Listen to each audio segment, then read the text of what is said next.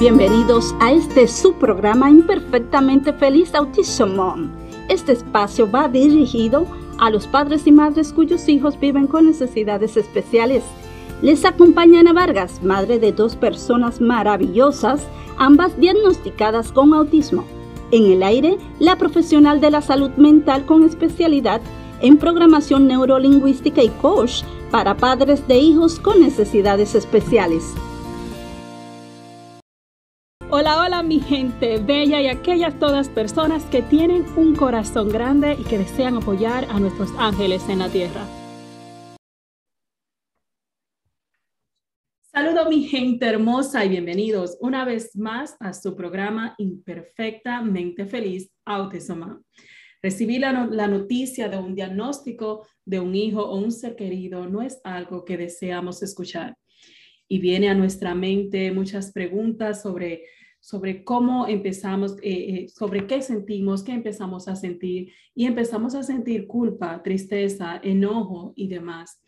Y mi gente, si ustedes están recibiendo el diagnóstico de, de su hijo, yo le digo que desee ahí un momentico más a escucharnos, porque hoy vamos a tener a nuestra invitada especial, Ivy Ivelma, psicóloga clínica, donde estaremos conversando sobre recibí el diagnóstico de mi hijo y no sé qué hacer. Entonces, Iberma, ¿cómo estás? Muchísimas gracias por aceptar la invitación. Hola Ana, no, gracias a ti, de verdad que me siento muy contenta, complacida y agradecida contigo por eh, esta invitación. Bella, muchísimas gracias. Y Vilma, yo te conozco, pero nuestra audiencia no, así que yo quiero que tú nos hables un poco sobre ti, de dónde eres, qué haces, a qué te dedicas. Cuéntanos. Ok. Eh, bueno, Ivy Bielma, como me presentaste, soy venezolana. Eh, emigré hace casi tres años. Eh, tuve la oportunidad de graduarme en Venezuela, en Maracaibo, soy maracucha.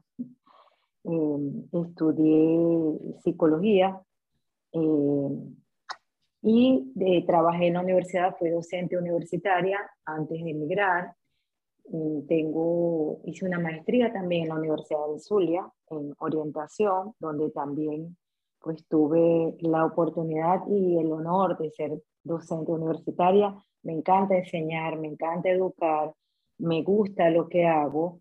Eh, soy pues una apasionada de mi carrera, como estuvimos conversando tú y yo, creo que tú también lo eres en nuestro primer encuentro.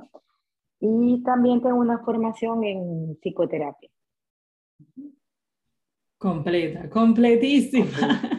Completita, con mucho que aprender todavía, pero ahí vamos.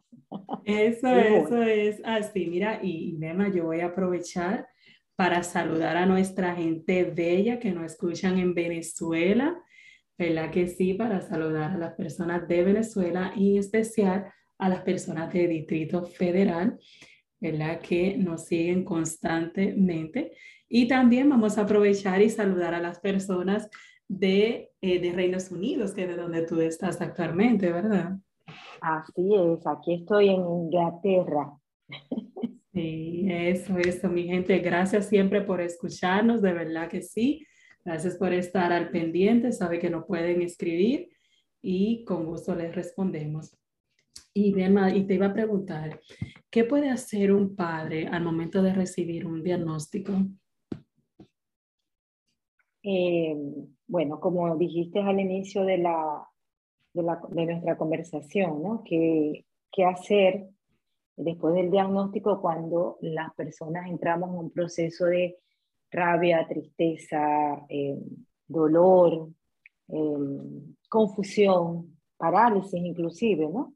Y en ese, en, ese, en ese momento los padres viven una, un proceso de duelo parecido al duelo que se vive ante o cuando experimentamos una pérdida un ser querido.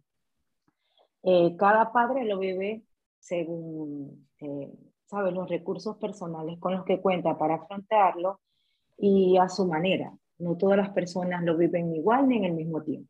Todos somos diferentes y eso hay que respetarlo. Algunos papás se quedan en el proceso de negación, otros están, eh, ajá, ¿por qué me pasó esto a mí? ¿Por qué estoy pasando por esto? Otros entran en el enojo, en la rabia y buscan culpables, ¿qué hice, qué no hice? Eh, otros, ¿sabes? Sienten mucha tristeza, mucho dolor, no quiero que esto me esté, esté pasando a mi hijo porque él, hasta que eh, finalmente algunos pueden entrar en proceso de, de aceptación, ¿no? Entonces sí es muy normal que los padres eh, entren en un proceso de duelo porque se enfrentan a un duelo que eh, nosotros llamamos duelo de expectativas. No hay una pérdida física, pero sí hay un dolor, una expectativa, porque todos los padres siempre depositamos muchas expectativas en nuestros hijos. Y imagínate cuando muchos papás, ah, vamos, estamos esperando un hijo, la mujer está embarazada, eh, sabes, viene un niño, viene una niña, comenzamos a, planear inclusive dónde va a estudiar, qué va a estudiar, qué ir a hacer, eh, qué actividades va a practicar. Entonces depositamos tantas expectativas eh, y queremos que nuestros hijos sean bailarinas, deportistas, que aprendan idiomas, que toquen instrumentos. Muchos padres nos generamos grandes expectativas desde el momento de la gestación. En qué escuela va a estudiar, si va a estudiar de donde yo estudié, de la universidad que yo egresé, yo quiero, ¿sabes? Nos imaginamos a aquel hijo mm, bello, perfecto, eh, creativo, inteligente. Así, y especialmente, eh, especialmente, y y disculpa que te interrumpa, cuando es, cuando es madre primeriza, que viene con toda desilusión, ¿verdad? Exactamente, que viene, sí, como va, digamos, virgen a, experimentar lo que es la maternidad. Entonces, em, cuando las personas reciben el diagnóstico, se encuentran con otra realidad que no tiene que ver con esas expectativas y obviamente se dan cuenta que esos planes ya no van a ser posibles, que tienes que cambiar todas esas ideas que tenías de lo que ibas a hacer con tu hijo y obviamente entras en un proceso de lo que también va a depender del tipo de diagnóstico. Es decir, si, si el niño te dice, mira, eh, tiene em, TEA, ¿okay? trastorno del espectro autista, que es lo que estamos hablando, pero con una alteración del desarrollo neurológico, va a ser de alto funcionamiento o tiene Asperger o es de bajo funcionamiento. Eso también va a impactar en ese proceso de duelo. Correcto. Este proceso puede ser corto, como te dije, y este el corto ocurre cuando los padres dicen, ok, está este problema, está esta situación, vamos a afrontarlo y vamos a resolver. Pero hay padres que viven un proceso más largo, que les cuesta mucho superar ese duelo. Tiene un hijo, el hijo todavía, por ejemplo, tiene 30, 40 años, esos papás todavía están dolidos o resentidos con la vida, con Dios, y creen en Dios, eh, con, buscando culpables de esa situación que viven y ese duelo es muy largo. O sea, todo va a depender, Ana, de la capacidad de resiliencia de cada persona y como te dije hace ratito, de esos recursos personales, ¿sabes? Psicológicos, emocionales, con los que cada persona cuenta para afrontar ese duelo.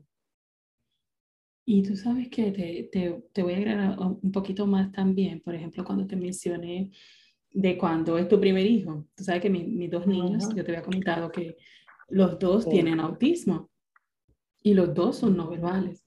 Entonces, tú estás esperando, tú dices, wow, vaya, bueno, a mi hija yo le decía doctora. Entonces, sabes, ay, la doctora cuando sea doctora. Entonces, ya cuando yo empecé a notar, yo dije, wow, ya ahora, la, ya ahora todo cambia, ya es diferente. Entonces, ¿sabe? Pero sí es bueno como que nosotros entendamos de que no por eso, de que nuestros niños tengan un diagnóstico, tenemos que cortar en la sala, porque posiblemente no sea doctor, pero le guste otra cosa. Entonces, eso es por ejemplo, por ejemplo, eh, este, la doctora Temple Garden, no sé si ha escuchado hablar de ella. Ella tenía autismo, ella tenía autismo severo Y, y ella pues, y hay una película que la pueden buscar en, en YouTube que está gratis, este, Table Garden, así mismo la pueden buscar con su nombre. Y, y esa película me, me, a mí personalmente me, me, enseñó mucho, mucho, y que la consistencia, la, la, la persistencia, perdón, de la mamá, de los padres, de los familiares, es muy importante para nosotros poder hacer adelante. Que no, no importa que digan, ok, el niño, tu niño no va a hacer nada. Bueno, a mí misma me dijeron que mi hija no iba a hacer nada, que ella iba a estar en un centro psiquiátrico a sus 14 años. Mira, Imagínate. No, no habla, pero ella entiende inglés, entiende español, dice una que otras palabras, entiende el lenguaje de signos. Entonces, le gusta hacer cosas manuales, le gusta decorar, le gusta cocinar, tú sabes, ese patido. Entonces, es como que entendamos que ellos tienen otras habilidades. Estaba también viendo una película que a mí me gusta recomendar, y de hecho en el grupo de apoyo lo hago, recomendar películas, porque cuando buscamos el diagnóstico, buscamos como lo peor, entramos a Google y sale como que todo lo peor, y tú te vuelves, sí. ay Dios mío, ¿cómo va a ser? Esto me pasa a mí, y empieza a llegar sí. ese sentido de culpa, el cual tú mencionaste, tú sabes, de, de, no, eso fue por el papá o eso fue por la mamá, y eso es normal, a buscar culpables. Es un proceso, exactamente, uh -huh. es un proceso. Entonces, ¿qué hay que hacer? Unirnos. Ahí está está esta situación, vamos a buscar la mejor solución, vamos a ponernos unidos en familia y apoyarnos para así poderle dar a nuestros niños un, un, mejor estilo de vida, siempre menciono eso, pero para eso mamá y papá tienes que estar bien, si no están bien, no están bien los demás, no están bien nadie, porque las mamás y los papás son la columna del hogar, ¿sí o no? ¿Mm? Estoy de acuerdo contigo, mi querida Ana. Y eh, dentro de todo lo que estás diciendo, sí, es muy importante y, y, y hay que hacerlo, es, es lo, lo, ideal, ¿no? Pero todo esto se puede lograr una vez que se supera el duelo. Tú no puedes sí. ser columna, tú no puedes ser eh, la persona que está para tu hijo, tú no puedes eh, ejecutar acciones que te permitan sacar adelante a tu hijo, darle calidad de vida, si tú no superas el duelo, porque en el duelo tiene que haber una aceptación. Cuando estamos en duelo, estamos en negación, tenemos rabia, eh, nos deprimimos, ¿verdad? Y también tenemos que pasar por esa fase de negociación. ¿Cómo negociamos con esa pérdida del hijo idealizado? Como dijiste tú, ya yo le decía doctor. Entonces hay que trabajar esa pérdida, trabajar ese dolor que nos permita evolucionar. Que la palabra duelo proviene del latín dolus, que significa dolor. Entonces, esa transición del diagnóstico, en esa transición, los padres enfrentan un dolor muy grande por la pérdida de ese hijo idealizado y por los planes y expectativas que tenía también la familia con el hijo. Si es el primer hijo, si es el primer nieto, si es el primer sobrino, si es el más pequeño, si ya este era el último, yo no iba a tener más. Todo eso hay que trabajarlo, entender que el duelo no es un trastorno, es un proceso natural y normal que vivimos las personas para poder adaptarnos emocionalmente a eh, lo que sigue después de haber tenido una pérdida. Es muy doloroso, es único para cada persona, pero nos enseña a valorar y a evaluar las situaciones que representan una pérdida en nuestra vida. O sea, ¿cómo vamos a evaluar esta pérdida de la condición de mi hijo? Porque ahora tiene otra condición. Dijiste algo muy importante. ¿Cómo lo superamos? O sea, necesitamos acompañamiento, necesitamos soporte emocional, buscar ayuda eh, de especialistas, de expertos, de amigos, de familia, grupos de apoyo. Hay muchas formas de encontrar esa ayuda y ese apoyo, ese acompañamiento para poder superar el duelo, porque yo creo que en estas circunstancias, yo no las he vivido, tú puedes decirlo pues con mucha experiencia y con mucha propiedad más que yo, pero ambas como profesionales en el área de la salud mental sabemos que cuando buscamos la ayuda idónea para superar un duelo, por ejemplo, es, mm, se afronta de la mejor manera y se supera más rápido y sobre todo una forma sana. Entonces allí eh, yo creo que es donde comienza ese proceso de cambio en la vida de las personas, luego posterior al diagnóstico. Eh, el diagnóstico temprano obviamente permite mejores intervenciones, eh, aunque la mayoría de los papás entran primero en ese proceso, como dijiste tú y como mencioné hace rato, de confusión, de dolor, ¿qué hago? eh, buscamos otras opiniones, tenemos rabia, no aceptamos eh, y nos sentimos tristes hasta llegar a la aceptación y tener muy claro que cada miembro de la pareja y de la familia tienen su tiempo para procesar ese duelo. Uy, esa parte me encanta. ¿Tú sabes por qué? Porque a veces, a veces hay familias que quieren como que, o, hasta la misma pareja que quieren como volar, ese, volar. No, tiene que ir rápido, que, que cada persona tiene su tiempo. Ahora, yo, le, yo le digo, mamá, no te tardes tantos años porque, ¿verdad? La, lastimosamente es, tiempo que se va perdiendo. Si te quedas no podemos todos esos años. Exacto, pero es algo que tiene que ser la persona totalmente independiente, que lo, que lo trabaje independientemente. Y digo, yo vivirlo, de hecho, uno de, de mis temas es o es acepta, ama y vive perfectamente feliz autista humano. O sea, acepta tu proceso, acepta tu realidad, ámala, abrázala, pero no dejes de vivir y entiende que la vida es imperfecta. Si tú te pones a tener, ay, que quiero perfecto esto y esto y esto, te vas a agotar horriblemente y tú no quieres un cansancio físico, mental y emocional. ¿Para qué? Hay que amar nuestros niños tal y como son, entender que posiblemente no van a ser médicos, no van a ser ingenieros, pero pueden hacer otras cosas y por qué no. Y además, con todo el amor que nos dan estos ángeles en la tierra, mira, a veces yo llego tan cansada ¿ve? Y, y, y, el chiquitico, que ese es un relambío, como decimos los dominicanos, el mami, y tú pones así, me mira, y ya me hizo el día, tú sabes, ya me hizo el día. Eso es así, eso es correcto. entonces, e, eso es algo que no te lo da dinero, no te lo da nada. Es, es nada, esa, esa satisfacción de ver, de ver a tus hijos bien. Entonces, sabes, eso, eso no, no tiene nombre para nada. Y, como dije, lamentablemente hay personas que se quedan en ese proceso estancado de duelo, se quedan ahí. Y otra cosa más, sobreprotegen tanto a los niños y que, que no van a ser siempre niños, van a ser adolescentes y van a ser adultos. Y el problema un problema más grande. Entonces, si faltas, le deja un problema grandísimo a la persona que va a estar al cuidado de esa, de esa persona con necesidad especial, que ya no es un bebé, que es un adulto. ¿Sí me entiendes? Entonces, es algo que nosotros tenemos que pensar tenemos que entender que cuando nos ayudamos a nosotros, ayudamos a nuestra familia también. Y te iba a preguntar, Ivy, esto es algo que sabemos, pero estamos tratando de enviarle la información a nuestra audiencia. Es normal que un padre, madre y familiares que pasen por un proceso de duelo o transición al momento de recibir un diagnóstico.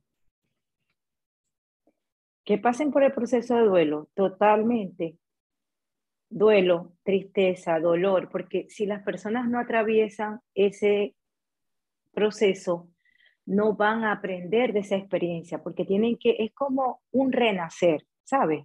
Exacto. Y ahí es donde se da la resiliencia. O sea, tú tienes que convertir ese dolor en un aprendizaje.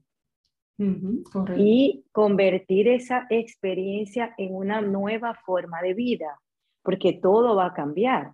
Entonces, ¿Qué pasa después del, proceso de duelo? Que las personas comienzan a hacer proyectos nuevos de vida, cambian patrones de vida, em, eh, ofrecen Al, al, hijo, al niño, en este caso, sí, porque el diagnóstico ahora, gracias a Dios, es temprano, eh, ya no hay tantos tabús con relación al, autismo, ya hay un equipo multidisciplinario en, en hospitales, bueno, en este país increíble como el tratamiento que se le da al, al TEA. Entonces, buscar esas eh, instituciones, buscar ayuda profesional, el médico, el pediatra, el neurólogo, ¿con quién vas a trabajar tú una vez que hayas atravesado ese proceso de duelo? Porque tienes que comenzar a trabajar rápido, o sea, vamos, vámonos a la acción. Vamos a trabajar rápido en, en proveerle al niño los recursos necesarios para su desarrollo. Correcto.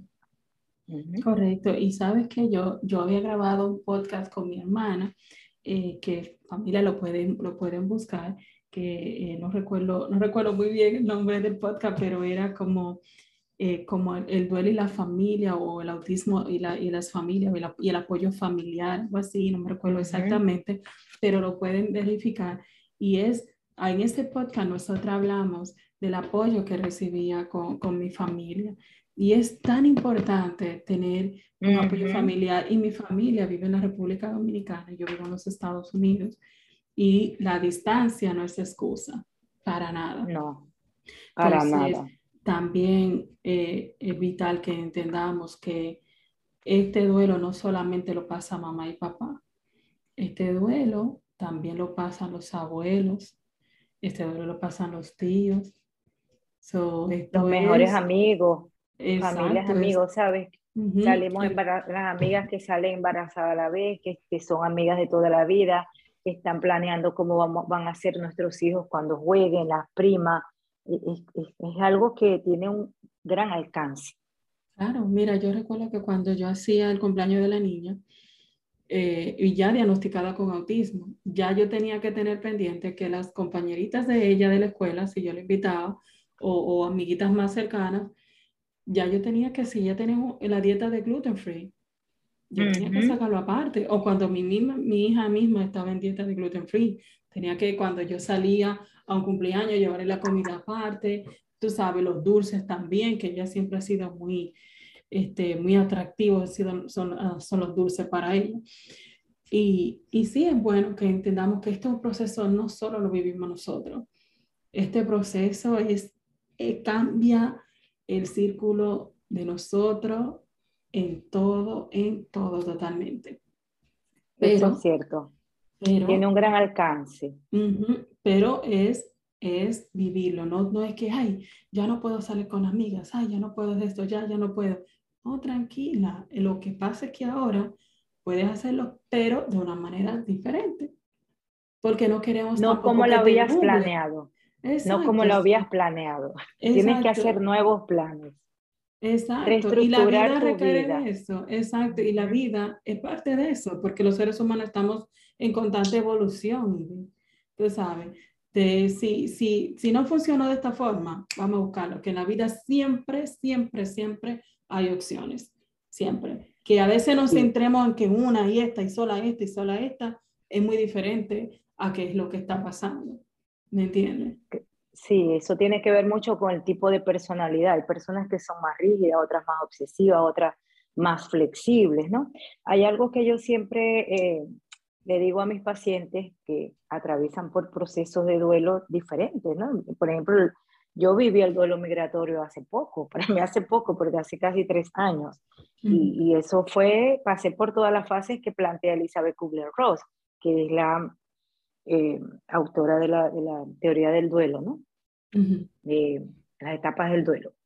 Eh, mira, a veces en la vida nosotros tendemos a planear mucho, pero a veces en la vida no vive lo que planea, sino lo que le toca. Y cuando toca, toca. O sea, si, si tienes un hijo con esta condición que no lo esperabas y no lo planeaste, pero te tocó, hay que afrontarlo y seguir adelante y darle la cara a la vida. Porque la vida es impredecible. Y eso es una realidad. Y no hay garantías de lo que yo voy a vivir a los 30, ni a los 40, ni a los 50, no hay garantías. Entonces, pues tenemos que flexibilizar nuestra mente eh, para poder adaptarnos a esas nuevas situaciones que la vida nos va a presentar. Así es, mire, yo te diría también que eh, añadiéndole un poquitito más, que no, que las familias no se centralicen en que no se pudo, no se pudo, no se pudo. Puede, usted puede. Yo le digo a mi hija, si tú quieres tocar la luna, tú la tocas. ¿Me entiendes? Eso, no limitarse, no limitarse. No, ay, que tengo un hijo con autismo, no, no puede hacer esto, ay, no puede, no puede. Mire, empiece a ver películas de personas con autismo que han llegado lejos que son historias reales. Y hay doctores, por eso me gustaría que busquen la película de, en YouTube de la doctora Temple Garden, porque eh, ella de verdad que es un ejemplo increíble porque da autismo severo y ella aquí da charlas en los Estados Unidos en diferentes universidades y habla bien, ¿entiendes? Y por ejemplo, También desarrolló su potencial, porque eso es, eh, de eso se trata la, la ayuda y la atención primaria e inmediata para el niño. Ayudarlo a que desarrolle su máximo potencial, que desarrolle habilidades que, van a ser diferentes a los niños neurotípicos, sí, pero sí se puede. Porque a veces dijiste algo importante que eh, he escuchado también mucha información y es que hay médicos, incluso psicólogos, te dicen, tu hijo no va a hablar nunca, tu hijo esto no lo va a hacer nunca. O sea, prácticamente te, te dicen, mira, no va a hacer nada. Te llevas este vegetal para tu casa. Pero si tú te pones a trabajar con el niño, a buscar opciones de vida, a ayudarlo a que se desarrolle, quizás no va a hablar, pero desarrolle otras habilidades, entonces puedes ayudarlo a que desarrolle su autonomía. Así Y eso es muy importante, lo dijiste hace ratito. Eh, al niño hay que facultarlo para la vida adulta, porque nosotros no sabemos cuánto tiempo vamos a estar con él. Así mismo es. Mm. Mira, eh, yo te voy a hablar brevemente de alguien que yo admiro muchísimo y, y, lo quiero muchísimo, que es este Fernando Corredor. Él tenía autismo severo y lo ha superado y él es un escritor y y él escribió este, varios libros y entre los libros que escribió junto a su mamá, este, él escribió Yo soy el resorte que a mi mamá le faltaba.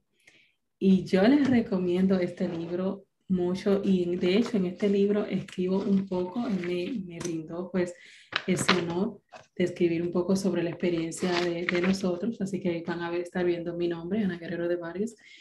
Y yo les digo familia, él conocerlo, yo le llamo a él la luz en mi camino, porque cuando a mí me dijeron el diagnóstico de mi hija, es como está diciendo Ibe, no va a ser esto, no va a ser, no va a ser, no va a ser, no va a ser, no va a ser, va a estar en 14 años, eh, va a estar en un centro psiquiátrico y cuando yo lo vi a él, que hablaba, que caminaba, que se expresaba bien, que esto, que había escrito un libro, que me estaba vendiendo el libro. Y yo, ¿qué es esto? ¿Y tú tienes qué? Autismo. No, yo no puedo creer, espérate, siéntate aquí. Y yo estaba en ese tiempo tomando clases de inglés y yo no iba en realidad a tomar las clases de inglés. Yo que iba cada día era porque quería hablar con él. Porque las dudas que yo tenía en ese momento, quien me le estaba respondiendo era una persona con autismo. ¿Tú puedes creer eso? Una persona con autismo. Y decía, ¿qué tú haces cuando tú brincas? ¿Qué tú sientes cuando esto? Porque es diferente, eh, así lo veo yo en este momento, yo leerlo a escucharlo de una persona que lo está sintiendo. Y, y, y, yo le invito a leerlo y a seguirlo a él en sus redes sociales. De verdad que él tiene un talento fenomenal. Y, y decirles, miren, enfóquese en ver casos de personas que han llegado lejos. Y claro, tampoco no quiero que me le pongan esa etiqueta a sus hijos de, no, fulano llegó lejos, tú tienes que llegar lejos. Cada quien tiene su, su, su ritmo, cada quien tiene su propósito, aunque haya personas con autismo que son doctores, eh, que, que, son hasta maestros, no quiere decir, ¿verdad? Que, que, que, que todos vayan a ser igual, no. Hay personas que no llegan a ese punto, pero desarrollan otras habilidades eh, haciendo cosas artesanales, ¿verdad? Todos los seres humanos tenemos talentos, todos los seres humanos. Entonces lo que tenemos que hacer es encontrar ese ese talento que tienen nuestros hijos y ayudarlos a que salgan a flote y a desarrollarlos.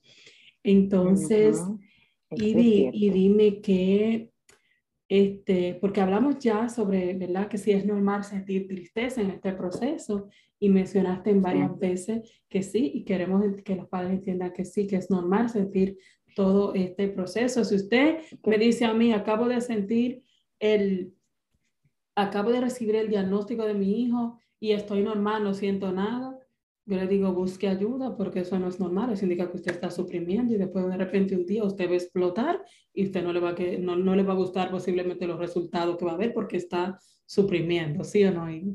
Sí, señor, las emociones no se pueden reprimir porque las emociones primero no entienden razón.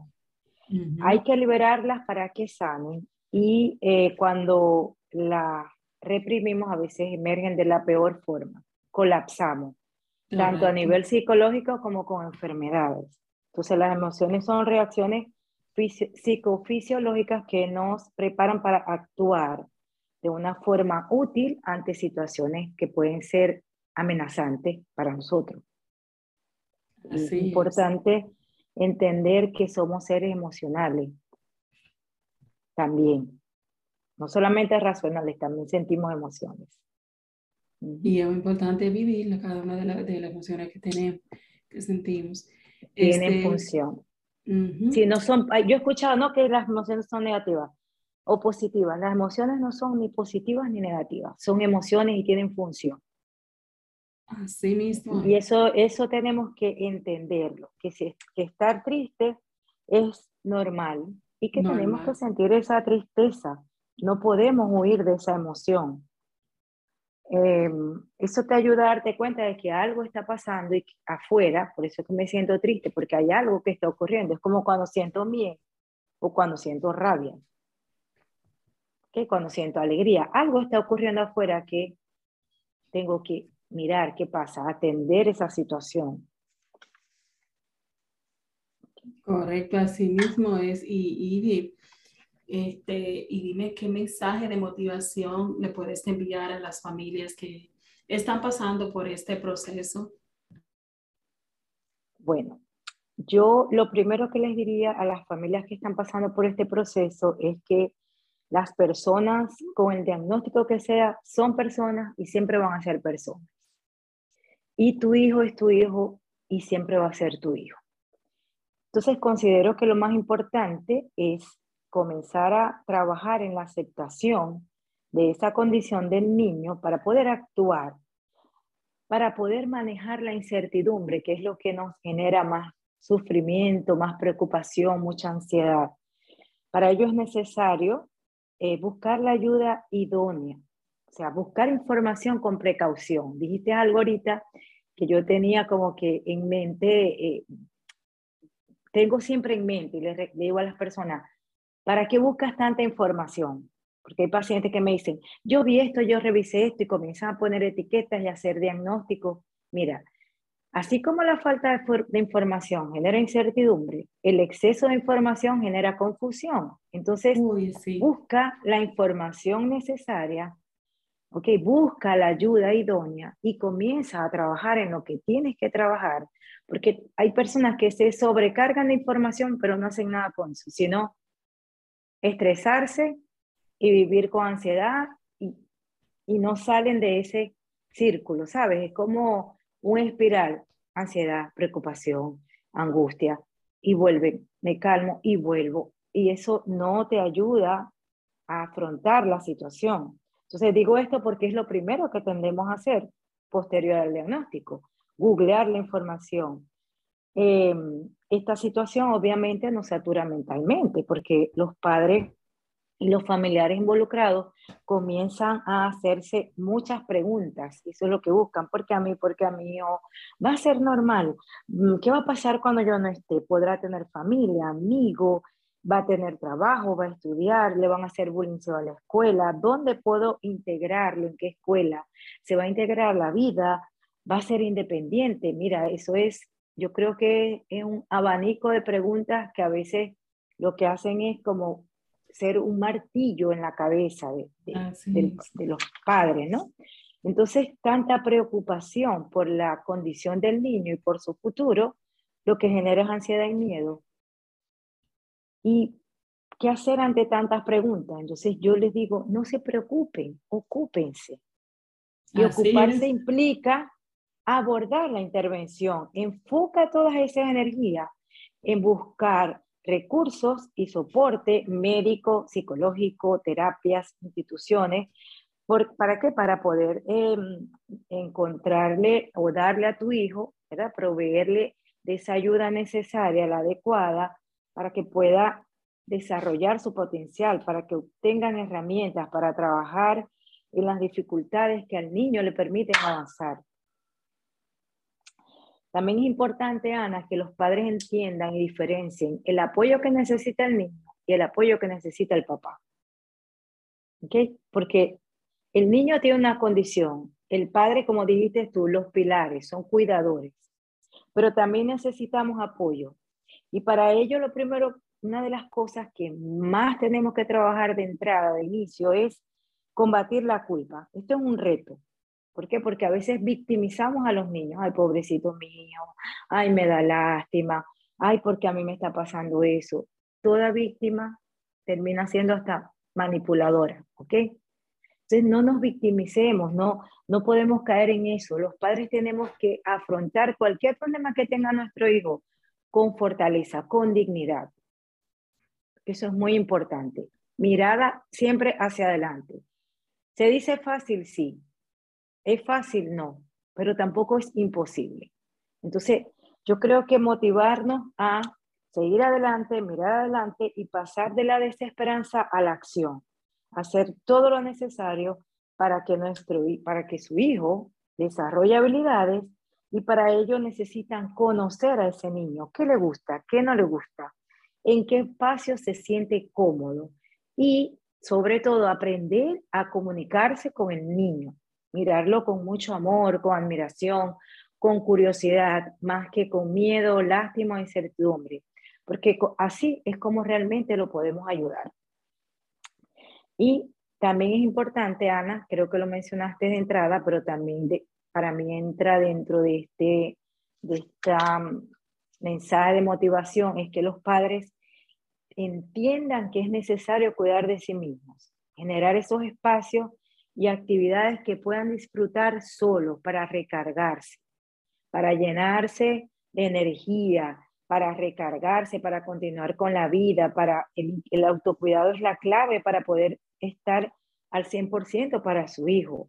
Dormir bien, comer saludable, hacer ejercicio, buscar apoyo familiar y buscar apoyo psicológico, porque eso es muy importante para poder afrontar la situación. Y ya para cerrar, pues recordar siempre que somos seres humanos y no superhéroes que hay papás que quieren asumir todos los roles, ser psicólogo, ser médico, lo que dice el médico no es, ese psicólogo está loco, es así no es, eh, la terapeuta del lenguaje no sabe, yo sé cómo se hace. Tú no puedes ocupar espacios y roles que no te corresponden. porque eso. es intrusión. Cuando tú eh, eh, eres intrusivo con cosas que no te corresponden, obviamente no lo vas a hacer bien. Y si no lo vas a hacer bien, también estás haciendo daño a tu hijo. Hay que ser muy conscientes de, de esa parte para poder manejar la situación de la mejor forma. Básicamente, pues, ese sería mi, mi, mi, mensaje de motivación que lleva muchas recomendaciones, si, si lo pueden ver. Tu, tu, mensaje de motivación poderoso, como diría yo, porque es verdad, tú me entiendes, uno tiene que si quiere que, que, que nuestros hijos, ¿verdad? tengamos, tengan un mejor estilo de vida. Calidad de tenemos vida. que hacer, exacto, calidad de vida. ¿Qué tenemos que hacer? Trabajar en conjunto con los terapeutas. Yo pienso que si yo no hubiese eh, eh, trabajado en conjunto con, con, los terapeutas, mi hija no hubiera llegado a, a, al avance que ha llegado actualmente, porque solo no se puede. Solo no se puede. Si te pones a hacer, o oh, voy a hacer esto, esto y esto, y a tomar, como tú mencionaste, los roles de los terapeutas, de los doctores, de los médicos, tú lo que te va a agotar y te va a frustrar, porque para eso están los profesionales. Tú sabes, está bien que tú le pidas instrucciones de qué hacer en la casa, pero la comunicación con los profesionales es muy, pero muy importante, especialmente especialmente con niños con, con, autismo, ¿verdad? Que lo estamos más centralizando en este podcast en ellos, con personas con autismo, porque hay personas que son diagnosticadas a los 30 años y a los 20. También es cierto. Tú sabes. Y antes, antes hace unos años atrás, no, no se diagnosticaban. Lo veíamos como, esa persona es rara. Sí. Esa persona es extraña, pero realmente tenía una condición que no había sido descubierta, no había sido diagnosticado. Y eh, eh, yo esto lo, he conversado mucho con, con otras colegas y también en algunas recomendaciones que le he hecho a los padres, les digo, si usted necesita arreglarse un diente, usted no va a ir con un ginecólogo, usted tiene que ir con un odontólogo, ¿sabe? Y esa es la ayuda idónea. Entonces los papás, uno no lo sabe todo y tampoco es que no sabe nada, pero hay que saber cuál es la frontera, hasta dónde puedo llegar yo y hasta dónde permito que los otros se hagan cargo. Sí, Eso es muy importante. Tú sabes que yo digo, y disculpa que te interrumpí, es decirle a los papás de la intuición, porque si usted siente que ese profesional no, no, no está haciendo bien, son, somos humanos, posiblemente hay una química con usted. ¿Tú me entiendes? Exacto, eso es correcto. Vaya donde otro, eso es. y eso es válido, eso es muy válido, porque lo, lo, una de las, creo yo que eh, de los, del, que garantiza el éxito, de, por ejemplo, de un proceso terapéutico, es el clic que tú haces con tu terapeuta. O sea, si tú vas una, dos, tres consultas y tú sientes que no, que no avanza, que no haces clic, que no encuentras respuestas, cámbiate. Así te, digan, te digan, mira, ese psicólogo es buenísimo y te lo recomiendo y yo me veo con él, pero contigo, pues no hubo química, como dicen por ahí. Entonces, por ahí no es. Eso es muy cierto lo que tú dices. Pero siempre buscar esa ayuda donde tú encuentres respuestas y sobre todo resultados. Así mismo, así mismo es, así mismo es. Recuerde también que el, profesional no tiene una varita mágica, yo digo eso. Esto no, tiene que estar en equipo. A mis clientes lo primero que le digo, yo no tengo una varita mágica, yo trabajo el desarrollo personal y, y yo no tengo una varita mágica. Si usted quiere un cambio, usted tiene que poner de su parte, el poder lo tiene usted. Eso es correcto. Lo mismo le digo yo a mis pacientes. Si tú te haces responsable y estás comprometido con tu proceso, entonces tú vas a ver resultados. No hay, esa es la vía, no hay otra. Claro. Y una cosita, ah, eh, antes de nosotros terminar, Ivy, ¿cómo te pueden eh, seguir nuestra audiencia en tus redes sociales? Ok, en Instagram, psico, piso, y Vivielma. Repítelo una vez más, que fue como bien cortito. Psico, de psicólogo. Piso, Ivy Bielma. Ok, cuando tú dices piso, te refieres a, la rayita underscore, ¿verdad? Sí, sí, porque en Venezuela decimos piso. Ah, ok, ok, ok. Viste, aprendí algo nuevo. Underscore. sí. Ok, chévere. Saben, mi gente, pueden eh, contactar a Vilma, ¿verdad? Si, si desean pues algunos de servicios, algunas terapias, algunas consultorías, la pueden contactar. Y también mi gente hermosa, les recuerdo que no están solo en este, en este proceso. Nosotros estamos aquí para ayudarlos. Los invito a ser parte del grupo de apoyo para padres con hijos con necesidades especiales. Nos pueden encontrar en Facebook como Todos Unidos, luchando por una misma causa. De igual forma, los invito a seguirnos eh, en el podcast. Si le gustó el contenido que esté escuchando, dele a seguir, aprenda la notificación de la campanita para que así cuando tengamos nuestro siguiente episodio, pues pueda ver los, los demás eh, episodios. De igual forma también en nuestras redes sociales de Facebook e Instagram nos puede encontrar como Imperfectamente Feliz Autism y en YouTube y Facebook como Family Resources and Consultation Services Nuevamente familia, les recuerdo, usted no está solo. Si necesita hablar, si necesita una asesoría, por favor, contáctenos. Estamos aquí para apoyarlos. El grupo de apoyo es totalmente gratuito, es, un servicio que nosotros hacemos gratis y nos reunimos cada segundo sábado del mes. Ahora bien, este, como les mencioné, si necesita otro servicio, nos puede contactar y estamos para ayudarlos. Voy a poner una descripción en el podcast sobre las redes sociales de nosotros y cómo nos pueden contactar y también las redes sociales de nuestra querida Vilma, Vilma, Vilma perdón, que es nuestra psicóloga clínica invitada del día de hoy. Eh, muchísimas gracias por aceptar la invitación, gracias por brindarnos esta información tan valiosa de todo corazón. Muchísimas gracias. Gracias a ti, Ana, por la invitación. Muchísimas gracias, de verdad que me, encantó compartir este intercambio de, de, conocimiento, de información y de tu experiencia sobre todo.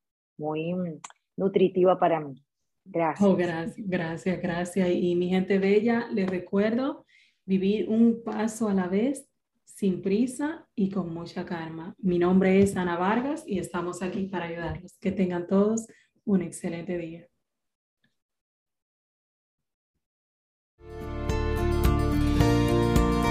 Con inmenso cariño y satisfacción del deber cumplido, les invitamos a conectar en una próxima entrega de Imperfectamente Feliz Autism